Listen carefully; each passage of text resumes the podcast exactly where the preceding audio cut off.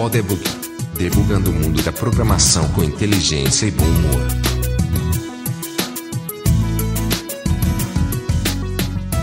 Seja bem-vindo ao Podebug. Eu sou Marcelo LV Cabral de Tucson, no Arizona. Nesse episódio, nós temos a segunda parte da entrevista que nós fizemos com Anthony Lins, professor e pesquisador que coordena o curso de Jogos Digitais da Unicap. Se você não ouviu a primeira parte, vai lá ouvir o episódio 35 e depois volta. Mas aí eu queria focar no que a gente programou para hoje, que é, é, que é falar sobre esse curso, assim, porque eu fiquei muito. Sim. Quando eu vi, eu vi tuas postagens no Facebook sempre uh, falando sobre esse curso, né? Isso. Sempre que tem uma defesa lá de conclusão de mestrado, de ou, ou, até conclusão de curso, você tá sempre é. postando lá a foto do pessoal. E eu disse, porra, Queria eu, na minha época de faculdade, né, de, é? de, vestibular, ter um curso desse que eu tivesse essa opção, porque com certeza eu tinha escolhido é, estudar jogos de computador, né? Com certeza. É, então, como é que foi, assim, como é que foi a formação desse curso, né? Porque uhum. é, um, é, um, curso, é uma especialização de ciência da computação, como é? Como é a estrutura? É uma graduação mesmo. O curso, o curso existe há oito anos. É, foi uma iniciativa da Universidade Católica de querer, naquela, naquele momento, se reposicionar. Existiam possibilidades de, de formação de capital humano para a área de logística, para a área de é, gestão hospitalar, gestão é, de portos, uma série de coisas, e o curso de jogos surgiu como uma alternativa para parte de indústrias criativas no comecinho, né, economia criativa e tal, nem se tinha esse termo ainda fechado, como se a gente tem tanto absorvido hoje em dia, né? Então, um professor da, lá da universidade, ele propôs para a Católica a criação desse curso e montou uma primeira versão, a primeira grade, com foco em advergames, é jogos aplicados aí à parte de publicidade e marketing, né? Então, no início do curso de jogos tem muito essa ideia. Tanto é que trabalhava com Flash, com ActionScript, né? em termos de desenvolvimento era muito isso daí. E eu entrei, digamos assim, no segundo semestre do curso. Então, o curso iniciou né, em 2010.2, eu entrei em 2011.1, no começo. E ainda fazia, ainda trabalhava em Flash? Assim, Trabalhava nessa época, em Flash. Flash é. Nessa época, Steve Jobs já tinha decretado o fim do então, Flash, né? Mas ainda tinha uma base boa, tinha a Jinx Playware, que é uma empresa que tinha aqui na época, trabalhava ainda com muita gente, né? Precisando de formar uhum pessoas para esse tipo de plataforma.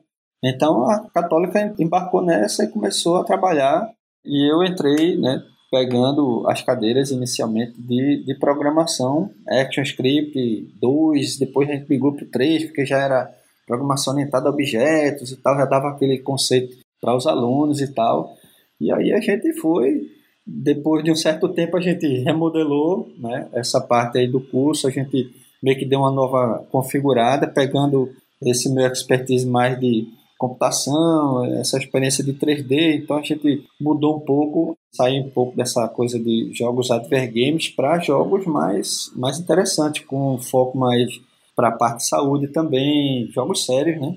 Não somente a parte de entretenimento. Foi, foi bem bacana. Mas como é, como é a estrutura do curso hoje? O básico e, e, e o profissional?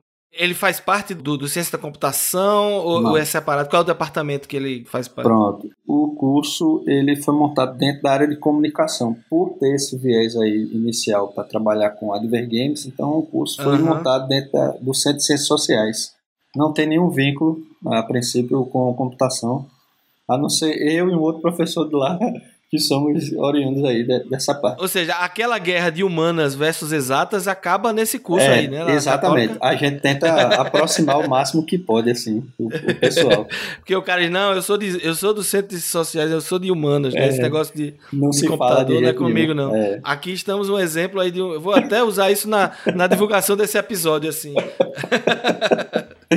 Então, a, a, prova é que humanas e exatas podem existir né, no, no, mundo acadêmico. Exato. Então, assim, o curso hoje ele é estruturado, é um curso de curta duração, é um curso que para o MEC ele é enquadrado como tecnólogo, né? é uma uhum. graduação de curta duração, porque a ideia era otimizar o processo para o pessoal já entrar no mercado de trabalho. Né? Uhum. É. Então, assim, a gente é, trabalha com dois anos e meio, né? a gente está tentando ver se muda um pouco embutindo mais um semestre, mas aí é muita negociação com a universidade. Então, a princípio, são dois anos e meio. Ele funciona um período noturno, para que o pessoal possa é, trabalhar durante o dia, aquela coisa toda. Mas o perfil do curso é bem interessante, tem muito mais jovens recém-saídos aí do seu ensino médio do que pessoal que já programa, que já, já tem uma vida profissional estabelecida, entendeu? Então, o perfil da, dos alunos, quando entram, de uma forma geral, são pessoas que ainda não sabem programar, é isso? Rapaz, tem muita gente, acho que a grande maioria, 80%, não sabe programar, não tem interesse em programar. Entendeu? Então é uma, é uma guerra, viu? é tirar leite de pedra mesmo. É, só chega aqui sabendo jogar, né? Gamer, né? O cara pensa que o curso de jogos é um curso de pagar é, Fortnite 1, Fortnite 2, CS. Quando vê o tamanho da bronca, aí se espanta um pouquinho, entendeu? Mas é um curso multidisciplinar, assim, a gente trabalha com uhum. várias áreas, a gente trabalha com a parte de arte, desde uhum. os primeiros conceitos, né, os primeiros rabiscos, as primeiras ideias de como se criar um personagem, até a parte de modelagem 3D, né, ferramentas tipo Photoshop, Illustrator, as várias ferramentas que se tem para você fazer modelagem, né, animação, é, sound design, isso fora a programação. Né? Então, programação a gente trabalha com 2D, com 3D, programação para dispositivos móveis, né, usando o Android. E aí, no Android, eu uso o Android Studio mesmo, é aquela coisa de trabalhar com Java, trabalhar com criando Activity, fazendo todo aquele processo. Aí o pessoal leva a cor, mas tem que ser. é, mas é, é interessante porque todo mundo pensa, assim, a geração da gente que cresceu, né? É, os jogos que a gente conhece, que a gente começou a jogar quando era pequeno, eram feitos por um programador, né? Os Isso. jogos do Atari, uhum. né? O Prince of Persia, do, é, o Jordan Mechner, que era um programador. Então ele fazia. No, a única coisa que ele não fez ali foi alguns gráficos e a música que foi o pai dele que fez, mas era é. tudo na base da broderagem ali isso, e, isso. e, o programador meio que fazia tudo, né? É, mas é. hoje a realidade é diferente, né? Assim, a produção de um jogo desses de PS4, esses jogos de grande escala. É um negócio absurdo. É muita gente envolvida. A estrutura é maior do que de filme exato, de Hollywood hoje. Exato, né? exato. Envolve mais gente, né? E, e mais tipos de expertise do que um cinema, né? Porque você, como você falou, né? Tem tem, o cara, tem que ter o cara que sabe escrever história, né? Que sabe fazer isso, storytelling. Isso. E o curso de vocês abrange essas. Tudo isso. Então, então o cara aí. sai com o básico dessa, é. dessas coisas e, obviamente, ele vai se especializar depois em alguma coisa Exatamente. por aí, né? Exatamente. É uma formação holística, né? A gente trabalha com esse, esse conceito de, de ter um perfil híbrido, não ter um perfil somente focado em uma área específica, entendeu? Quantos anos faz que tu, tu tá lá? Quantas turmas tu já passou aí nesse, Rapaz, nesse período? Eu tô, eu tô desde 2011, eu tô com sete anos na universidade. Uhum. Eu já formei, acho que cerca de cinco a seis turmas, mais ou menos aí. Uhum. A gente teve um período que tinha turma de tarde e à noite, então foi uma experiência que a gente fez. Então a gente acabou abrindo um pouco mais, um número maior de turmas, né? Então, uhum. se você fizer a conta de 2000 2011 para cá, né, do período que eu estou, a primeira turma se formou em 2012.1, dois anos e meio a partir de 2010, então é mais ou menos isso aí. E como foi a, a absorção dessa galera no mercado? Tem essa, é, essa estatística? Tem. A galera tá se posicionando no mercado? Como é que Então, tá? no começo foi mais difícil, né? Pelo, pelo perfil né, do que o curso tinha, né, de trabalhar com Adver Games, a gente acabava incentivando muitos alunos a criarem suas próprias empresas. Então, a gente teve várias turmas que vários grupos de alunos saíram de lá com um projetinho para incubar no ITEP, incubar no Porto Digital, entendeu? Então, eles, eles mesmos formaram suas próprias empresas e daí foram enveredando para outras áreas, porque vai abrindo a cabeça, né? vai vendo outras experiências. Então, esse grupo inicial aí do curso enveredou muito por isso aí. É só abrindo parênteses aí. Marcelo, você falou aí que a equipe envolvida numa produção de um jogo é muito extensa, realmente é enorme. Mas acontece muito de você ter, por exemplo, muitos casos de outsourcing. Então, sai equipes do Brasil trabalhando em projetos para empresas grandes aí, é, dos Estados Unidos, do Canadá, entendeu? Porque os caras não dão conta né, de, de resolver ah, internamente aí, né, com suas equipes locais e acabam abrindo concorrência para outras equipes é, de, de fora. E aí a gente tem muita gente do Brasil, especificamente de Recife, que acaba atuando né, nessa perspectiva de trabalhar com outsourcing de arte, outsourcing de código. Né, isso é bem interessante. Então, assim, hoje a gente tem é, especificamente a última turma que se formou agora no meio do ano, entram 40, né, no começo do, do, do curso entram 40 alunos, e aí o funil a gente vai né, levantando sarrafo e vai afunilando bastante. Se formaram agora 17 alunos.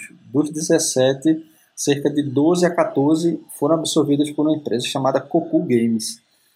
Essa empresa Cocu está um, uma perspectiva bem interessante, trabalha com outsourcing de projetos para empresas de fora do Brasil e aí houve a necessidade de absorção imediata. Então os caras antes de concluir o curso já estavam trabalhando nessa empresa, então acaba gerando uma perspectiva e abrindo para o interesse de que outras empresas também é, acabem puxando eles, entendeu? Massa. Quais são as, as ferramentas que vocês usam? Tu falou de 3D.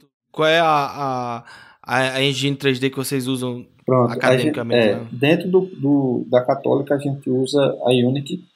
Né? Existe uhum. uma, uma parceria com a Unity. A gente até está tentando amarrar a possibilidade de ser uma unidade certificadora, né? formação mesmo e certificação do Unity. Mas a gente abre para tudo, cara. É, dentro do curso, a gente usa o Unity porque não exige uhum. tanto poderio de, de, processamento como a Unreal é, exige, né? Uhum. E também é fácil de trabalhar com C Sharp, Script, JavaScript, do que é, ensinar um menino que não tem base de programação, mexer no C++ e tal, uhum. acaba gerando mais um, fator complicante do que uma facilidade, entendeu? Legal. E sim, as outras ferramentas a gente tem, em termos de modelagem, 3D Max, Maya, Blender, trabalha com a parte de sound design aí, o cara usa uma série de, de outras ferramentas específicas para sound design. É, é Illustrator, a suíte da Adobe toda, entendeu? Para a parte de, de, ilustração vetorial, essa coisa toda. Então, é bem diversificado. E 2D e 3D vocês fazem no Unity? No Unity. Uhum. Dá para ver todos os conceitos que são necessários aí para você criar. Precisa né? criar um módulo aí, uma disciplina de, de jogos para computador velho, né? É. Essa é a especialidade é, de Marcelo Tem que ter agora. um módulo de retrocomputação, porque aí eu vou lá dar treinamento de assembly para 6502. seria arretado. Seria é, aí vai fazer um jogo para Commodore, é, sei lá, Vladimir vai querer fazer um para para o ZX Spectrum, né? Aí, é, ZX Spectrum é massa. Ali é máquina. É, máquina, pode crer, pode crer. É, não, mas eu já me, me voluntario para fazer uma aula especial quando eu for aí para os seus alunos. para falar justamente dessa, dessa experiência que eu tive depois de velho, de inventar, de aprender assembly e fazer um joguinho é, para uma máquina dessa, dessa época, né? Porque quando eu tinha essa máquina, eu não, não sabia fazer é, isso, não. Convidadíssimo, convidadíssimo. Todos os três aí já estão convidados aí, quando passarem aqui em Recife. Ó, eu posso... 96 fiz, fiz jogo, né? Uhum. Só que aí o que eu posso ensinar é não cobre dinheiro por ele, porque quando eu cobrei, Ninguém comprou, né? Quando eu tava na versão beta, todo mundo era viciado. Quando eu disse, agora vamos Pagar cobrar um. um paga um real aqui, aí sumiu todo mundo. Tinha um cara na década de 80 e 90 também, no começo dos anos 90, que ele era um cara meio referência de jogos no Brasil. Eu não sei que fim ele levou, não sei se ele continua fazendo isso. O nome dele era Renato De Giovanni. Rapaz, eu, foi... li, eu li muita coisa do Renato na época que eu comecei nesse, nesse período aí, pré-min time e tal. Uhum. Era um cara de referência mesmo, velho. Ele sumiu, assim. Não tenho visto ele nem em posto de GDA, nem de nenhuma associação de jogos, muito menos no Facebook. Não visto, não. Mas era um cara retado, assim. Era uma referência mesmo. E trabalhava ele e o filho dele, né? Se algum ouvinte souber, pode deixar um comentário aí no é. post, né? Se algum ouvinte souber, deixa, deixa... E esse na época, mês da década de 80, até, até o final mesmo, sim, no Brasil só tinha ele fazendo jogos. Ninguém Não fazia é. mais jogos no Brasil. Uhum, uhum.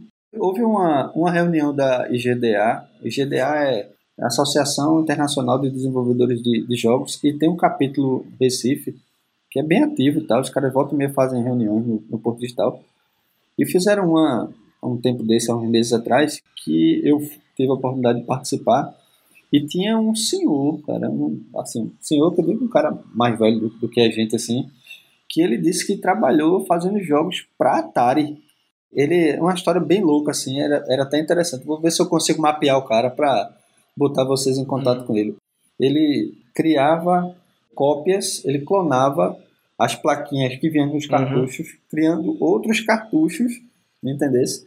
Dos joguinhos da Atari. Meu irmão, era muito louco isso aí, cara. Ele contando a história, eu achei viagem demais. É, aqui no Brasil tinha muita gente assim que copiava cartuchos, uhum. também virou um, um outro mercado, né? Era, era ele contando a história assim, porra, que fantástico, cara. Fantástico. Eu me lembro que meu pai, ele fez um, um copiador de EPROM, né? Que não, não era fácil achar aqui tal. Então ele, ele fez e programou do programa em Pascal na época, o, uhum. o softwarezinho que rodava no PC para para copiar EPROM. Então vinha a galera tentando fazer essas pirataria e ele não aceitava.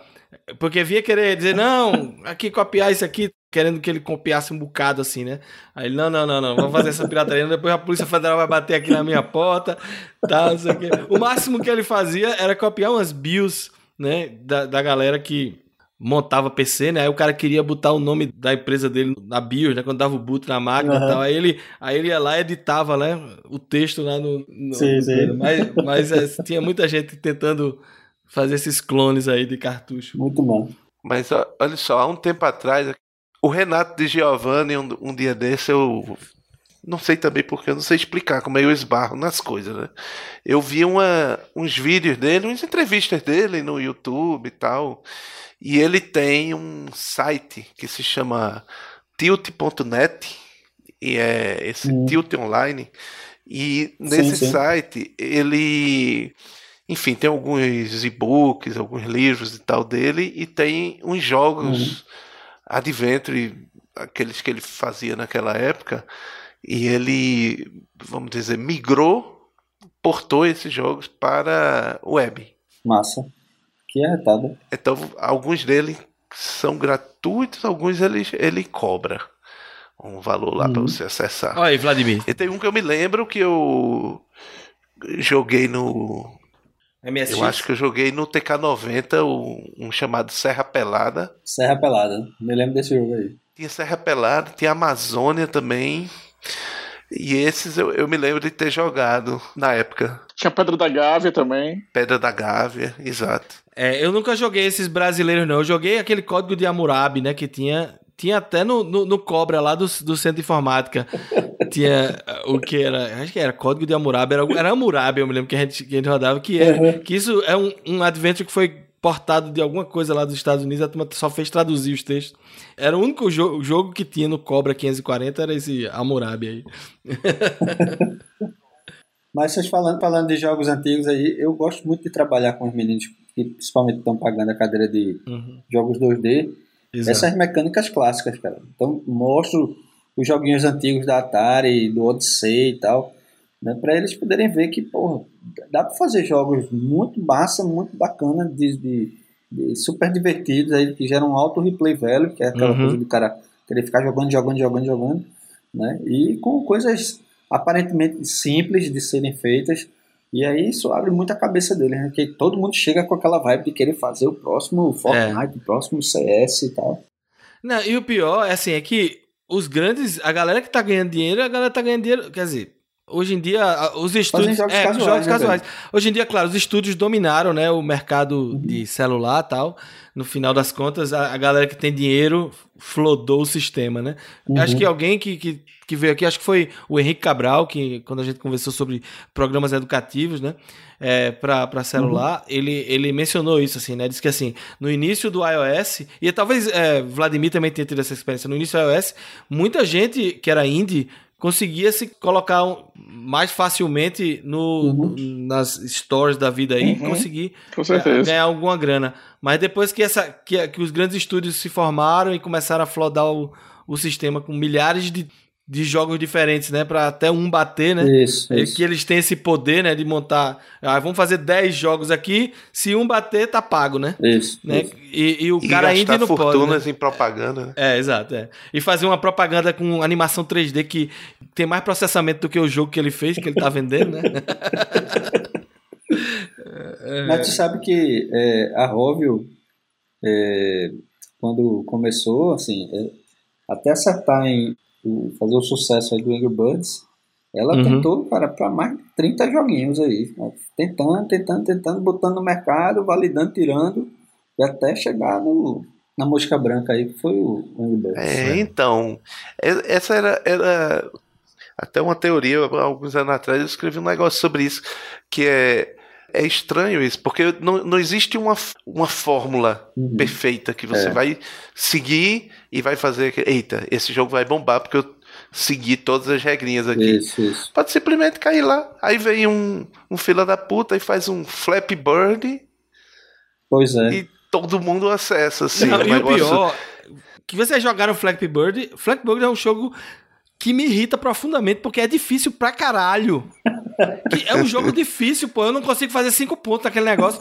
Mas todo mundo jogou e, e o cara ganhou milhões de dólares. Como é que pode um negócio desse assim? Acho que tem o lance da curiosidade aí, né? Tu mais joga porque alguém disse que é massa e tal, e o cara vai lá e joga e, e conta pro outro e fica nessa boca a boca aí.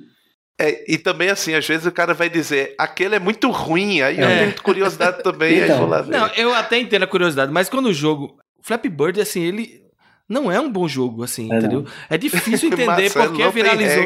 Porque viralizou, exatamente. Assim, é difícil você fazer algum tipo de pensamento. com Por que viralizou? É. Por quê, né? Não E lógica. por isso eu acho que as empresas. A, a Rovio ainda não, porque ela soube esticar a corda, né? Porque Uhum. de Angry Birds, né? Isso. Virou brinquedo, virou desenho, virou tudo, né? transmídia, né? Uhum. É, exatamente. Então eles esticam a corda até o máximo que pode.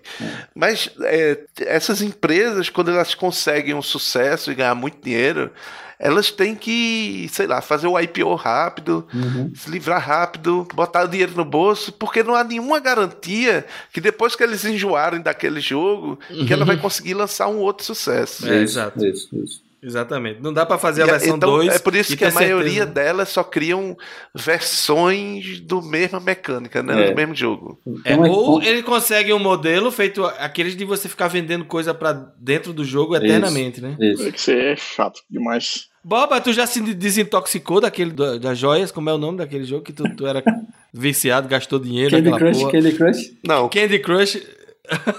Que eu gastei dinheiro mesmo foi Candy Crush. né? É, você, você se Não, mas já tô limpo. já? Tá limpo já? Beleza. Limpo, completamente limpo. Teve uma época que eu gastava, que eu ficava ansioso pra querer ficar jogando e subindo nas coisas lá. E depois. Depois eu consegui superar esse momento. Com a ajuda e da aí família. fiquei jogando só pra zerar o jogo, certo? Claro que eu não conseguia mais do, o do primeiro, mas é porque ele vai lançando outro. É, É. sei lá, Jelly Crush e Isso, tal, outras isso. coisas. Aí num dos últimos que ele lançou na época, né?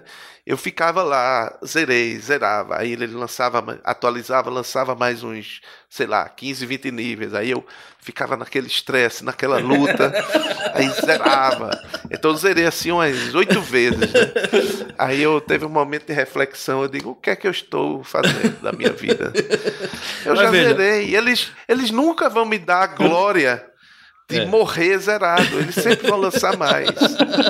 Então eu desisti. Aí eu já tô limpo há muito tempo. cara. Explique aí como é que Anthony vai botar numa cadeira do curso dele pra dizer que o perfil de Candy Crush é um velho de 40 anos de idade, né? Programador, né? Que é Assim, isso, Candy Crush. é- Eu tenho um amigo que a gente tá num grupo de WhatsApp. Eu tô limpo, certo? Eu não, não jogo mais. Tô Já. completamente limpo. Mas ele é viciado, ele fica jogando lá. E aí a gente tá num grupo de WhatsApp que tem um outro amigo meu que joga, né?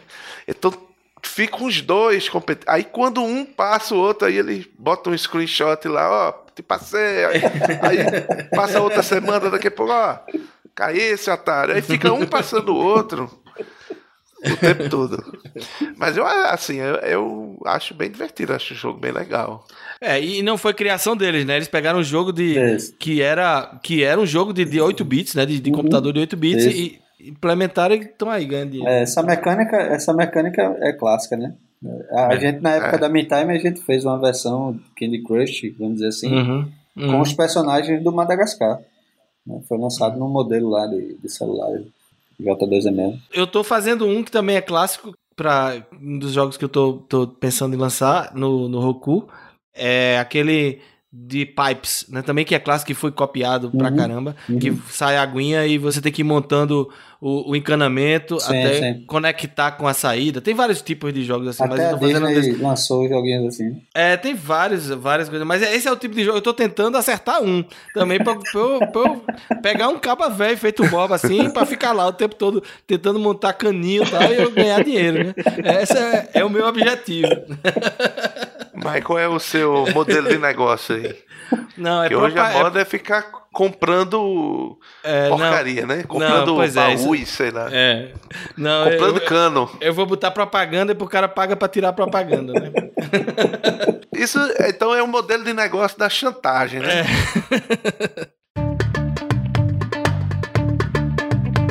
Tu já participou de algum GDC aqui nos Estados Unidos? Desse, Não, Ah, cara. Eu sou um liso, né? Sou o próprio professor. Liso, liso.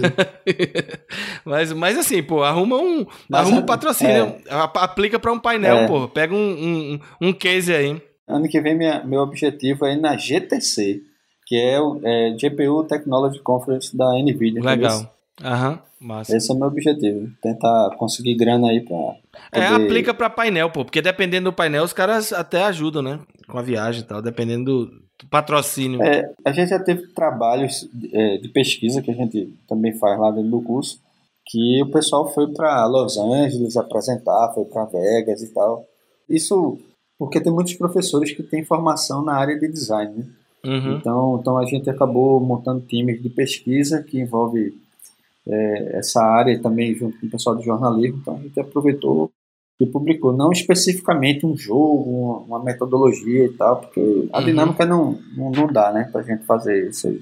É, eu ia perguntar, até pra fim, pra gente fechar esse tema acadêmico, Aham. tem algum plano ou já tem algum é, curso de pós-graduação nessa área católica Uhum. pra um cara que já é formado, sei lá, em Isso. computação ou, Uhum. ou numa dessas áreas, que- mas que queira se especializar em jogos? Pronto. A gente lá, é, especificamente para jogos, a gente está lançando para iniciar em 2019.1 é uma especialização em design de jogos. Vai ter um viés mais na parte de game design do que de arte ou programação, vamos dizer assim. Se a gente tivesse que separar, clusterizar em três áreas, seria game design, arte e programação. Então a gente está focando inicialmente em game design, aí o cara trabalha os conceitos de, de criação de, é, a parte de criatividade, de, de diversão, prototipagem, é, personagem, Storytelling. storytelling. todo esse processo aí, entendeu? E aí depois a gente vai pensar alguma coisa Se tivesse em Recife, eu ia pensar em fazer essa especialização aí. sensacional. Vocês não vão fazer ela remota, não? A moda agora é fazer, Fazer e-learning, rapaz. EAD, né? É, EAD. é, A exato. gente- talvez, talvez a gente pense nisso aí. É uma boa. É. A gente tem também na Católica um mestrado em indústrias criativas, né? Aí já é um processo Uhum. um pouco mais aberto, mais amplo. Uhum. Aí envolve várias outras áreas, então... E aí, se o cara quiser fazer o- a tese dele em jogos, o cara pode, Pode, né? Porque pode. já tá dentro desse, desse processo aí. Isso. Legal. Tem gente lá fica querendo dica. fazer trabalho até com Big Data, com Machine Learning, coisas desse tipo, Uhum. neurociência. É uma salada danada. Muito bom. Massa, massa. E algum desses cursos é remoto, Antônio? Rapaz, a gente tem, assim, é, uma estrutura ainda tímida na universidade para fornecer EAD. Uma das metas está até no, no planejamento estratégico da universidade, é, é dar uma otimizada, dar uma melhorada na parte do EAD. E a proposta é a gente poder embutir vários cursos, e aí cursos de extensão também, tipo curso de animação, curso de programação básica, pro- programação só de 2D, Aí até a gente vê o que é que está pegando, o que é que funciona, o que é que não funciona, para a gente poder fechar numa especialização EAD. Até mesmo isso que eu falei de design de jogos, a gente tem a pretensão de, num segundo momento, a gente lançar. Né? A gente primeiro quer validar ele presencialmente, ver o que é que funciona em termos de dinâmica, para poder aí sim propor. Entendeu? Mas o, teu, o problema é, é infraestrutura ou é ter o, o curso no formato EAD? Não, não. Porque é, assim, vocês têm. A, a uma dúvida que eu sempre tive em relação à católica, eu estudei na, no Nóbrega, né? Que é do Uhum. mesmo. Sim, sim, dos, sim. dos jesuítas e tal. É, É, é que a católica é, é dos jesuítas, a PUC de São Paulo também é dos jesuítas, né? O mesmo Isso. grupo que, é- que é dono. E eles têm uma infraestrutura incrível lá. É. Existe alguma colaboração, assim? Porque, assim, se, se alguém fez uma infraestrutura para esse tipo de coisa, para uma faculdade como a PUC, para usar na Católica, seria né, só fazer um branch aí do, É. do- do- da estrutura. Ah, Como é o, o Infelizmente as coisas não são tão simples assim. Apesar de é, serem jesuítas, mas são de jesuítas de congregações diferentes. Uma é Uhum. Companhia de Jesus, outra é, sei lá, o termo que, se- que eles usam lá. Uhum. E aí por isso que a PUC é uma PUC, né, uma pontifícia, e a Unicap Uhum. não é, entendeu? Uhum. É, digamos assim, é o primo pobre, vamos dizer assim. Pode até não ser, mas como se fosse o primo pobre da, da história. Então, Uhum. assim, é, a universidade hoje está se reposicionando em vários é, segmentos, sabe, pessoal? Então, a gente está buscando trazer para a universidade uma outra perspectiva, né, trabalhando com inovação. A universidade, inclusive, vocês que são aqui de, de Recife, devem ter conhecido o antigo prédio do Liceu, Aham. que ficava ali próximo ao, ao Teatro Santa Isabel, o Liceu de Artes e Ofícios. É um prédio histórico. Então, aquele prédio foi doado à universidade há mais de 10 anos.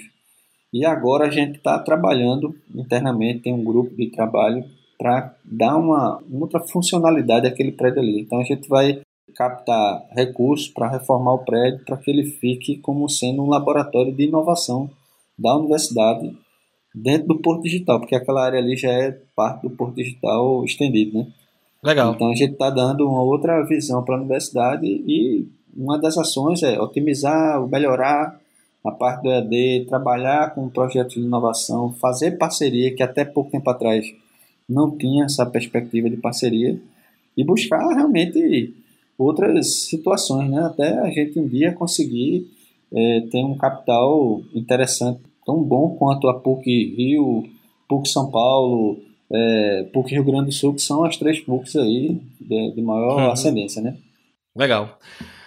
Massa, eu acho que a gente cobriu um bom é, es- espectro Espectro. aí desse, desse trabalho. Eu acho que o mais importante é para mostrar que para os nossos ouvintes que existe curso de formação nessa Isso. área. Se o cara gosta de jogos, né, e não precisa ser um cara que vai ser programador apenas. Você gosta de contar história, você gosta de, de desenhar, Isso, tem espaço, né? Eu acho que é legal. Tem uma coisa interessante. É, a gente está falando da, da Universidade Católica de Pernambuco com esse curso é, na cidade do Uhum. Recife, mas existem outras universidades no Brasil que também têm suas estruturas e dentro delas tem cursos de formação na área de jogos. Vai haver um evento como tem todo ano, que é o SB Games, Simpósio Brasileiro de Desenvolvimento de Jogos, e um dos eventos pré, é, pré-SB Games, pré-simpósio, é um fórum educacional das instituições que têm curso de jogos. É bem interessante, o pessoal discute perspectivas, né, como é que está sendo metodologias, coisas para melhorar mesmo a qualidade da formação do capital humano. Então, assim, quem estiver ouvindo que não for de Recife, procurar ficar atento, porque várias outras universidades têm essa perspectiva aí de... Legal. Se tu puder mandar o link desse evento aí, a gente já também linka. linka. Mando sim, se se sim. der tempo, dependendo de quando sair esse episódio, a gente, a gente coloca lá no post. De Massa. qualquer forma, é sempre bom porque o pessoal vai, vai ter uma referência para buscar mais informações. Isso, beleza. Então vamos para as dicas do episódio. Uia! Esqueci completamente. Isso nunca Mas você- aconteceu antes, bom. Nessa nossa volta eu tava tão disciplinado. Começa logo, Vladimir, aí, vai lá. Tem uma. A gente falou de jogos aqui e um tipo de jogo que meio que caiu em desuso. As pessoas não, pelo menos não tem feito que eu tenha visto, né? Tantos jogos assim são os adventures, né? E eu, é o tipo de jogo que eu joguei muito, né? Eu achava muito legal. Até porque eu acho que eu não tinha muita coordenação motora pra pular, pegar, não sei o que, atirar, então eu gostava mais de adventure. E um, dos adventures que eu, de todos eles, né, de todo tipo de adventure que eu jogava, os que eu mais gostava eram, eram os da LucasArts. E a LucasArts tinha um, muito adventure legal. E o que eu mais joguei no Amiga, né, e ainda jogo de vez em quando, é o The Secret of Monkey Island.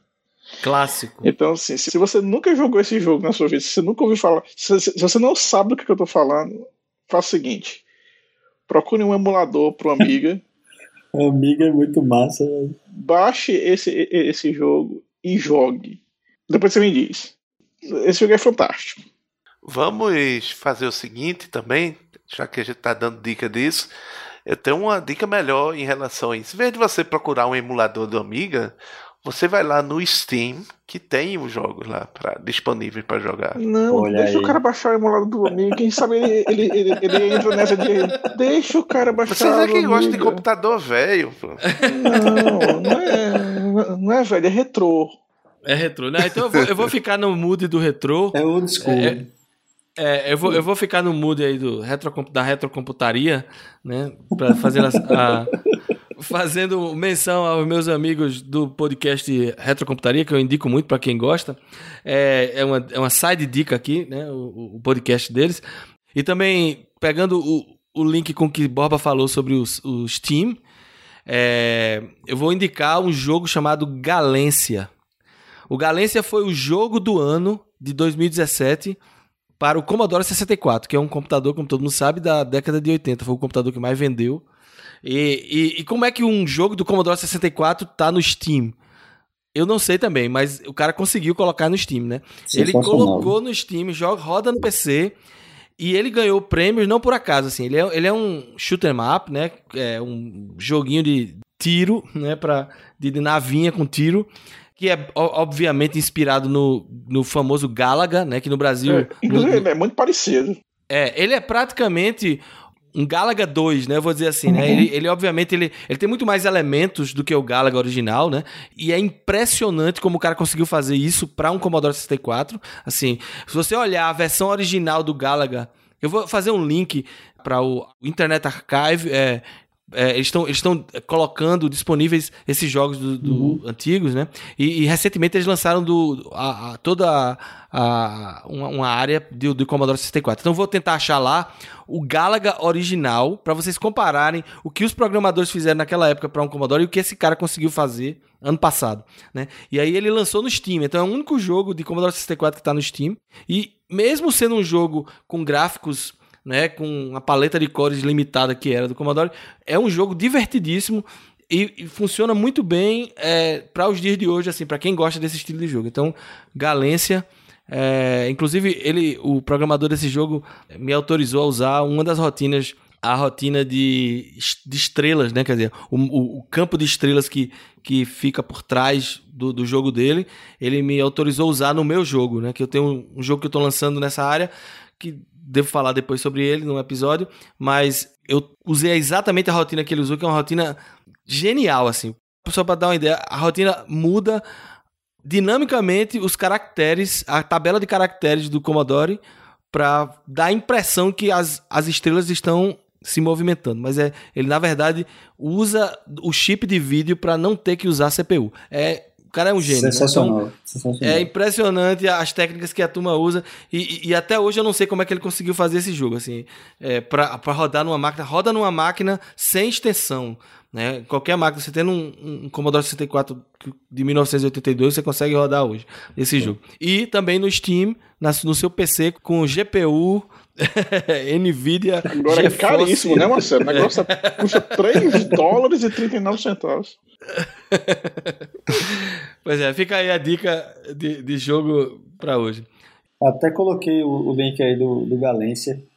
E, rapaz, eu recomendo um jogo que eu, que eu gosto bastante é, para mobile, chamado Kami 2. K-A-M-I 2. É um jogo com visual assim fantástico, lindíssimo e casual mesmo para você né, se distrair. E o jogo é todo baseado em dobradura, como se fosse é, origami. Você tem que combinar cores e tal, e, a- e aí as dobraduras vão se reajustando. Eu já joguei muito esse jogo. É muito fantástico. Esse jogo é muito bom, muito bom, muito bom. Tem uma hora que você apela e dá uma de borba e tem que pagar para poder pegar dicas e passar, porque senão o negócio é coisa de doido. Esse é o tipo de jogo que você vai jogando, obviamente vai ficando mais difícil, e quando você Isso. quando você acerta, assim, o, você consegue desvendar lá o quebra-cabeça, você se acha um gênio, né? Pô, É, eu, é. sou, eu sou eu sou super dotado porque eu consegui resolver esse negócio aqui. O foda, né? Eu sou o foda. Pode ir. Aí vem, aí, aí vem o próximo, você passa uma semana pra, pra resolver. né? É, é muito bom esse jogo. É sensacional, é sensacional. E aí, Borba, qual é a sua dica? Minha dica é um filme, é Atari Game Over. Do caralho. Muito bom. É, que conta a história, vamos dizer, da crise dos videogames, né? Uhum. E representada aqui pela produção do infame ET Isso. pro console Atari. E o interessante é que, para não, não dar spoiler para quem não conhece a história, é que eles produziram tanto ET e ficou tudo encalhado, que o jogo foi, era horrível e ninguém queria jogar aquela porcaria, que eles tiveram que pegar o estoque e enterrar, né? Então nesse filme é um documentário e eles vão atrás do lugar onde supostamente está enterrado e vão fazer algumas escavações para para ver se comprova. É, Mas tá. aí não é só isso o filme, né? No final ele conta a história da Atari e do processo de produção desse a jogo e montagem tudo desse filme é mais. muito legal porque é justamente isso, assim. Ele, de pano de fundo, tem essa, essa investigação, né, do, dos cartuchos enterrados, mas paralelamente ele vai contando justamente a história do mercado de videogames, do Crash de 83 e a história da Atari, né? E, e a gente descobre que a turma na Atari gostava de uma Maria Joana, né? Enquanto programava lá o- o- os jogos dele, assim, né? Tem, tem, uma- tem umas, tem umas histórias dessa lá no.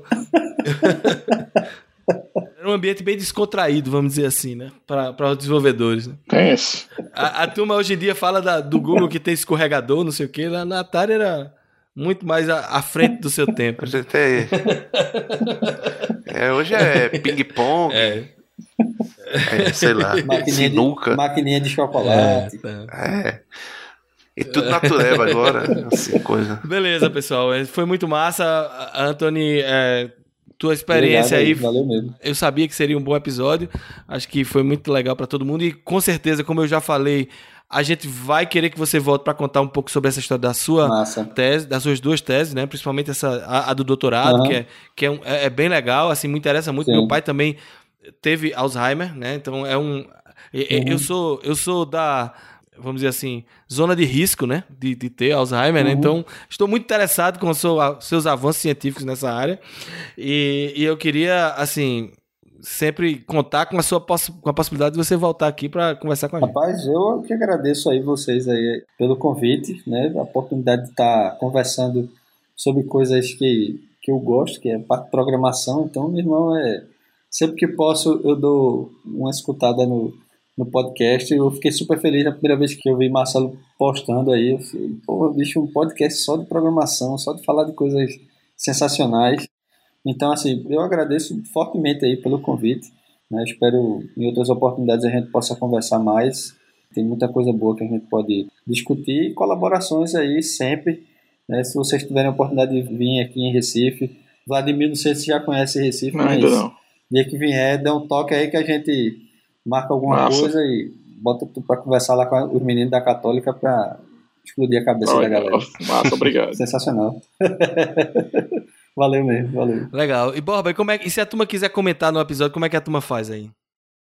Quem quiser pode deixar os comentários lá no Twitter, no Facebook. Tudo é arroba podebug. E bom, se você gostou aqui, deixe também um, um review lá no iTunes, deixe um comentário que ajuda muito a gente aqui. Muito obrigado aí, pessoal, e até a próxima. Até a próxima. Valeu, valeu. Até lá.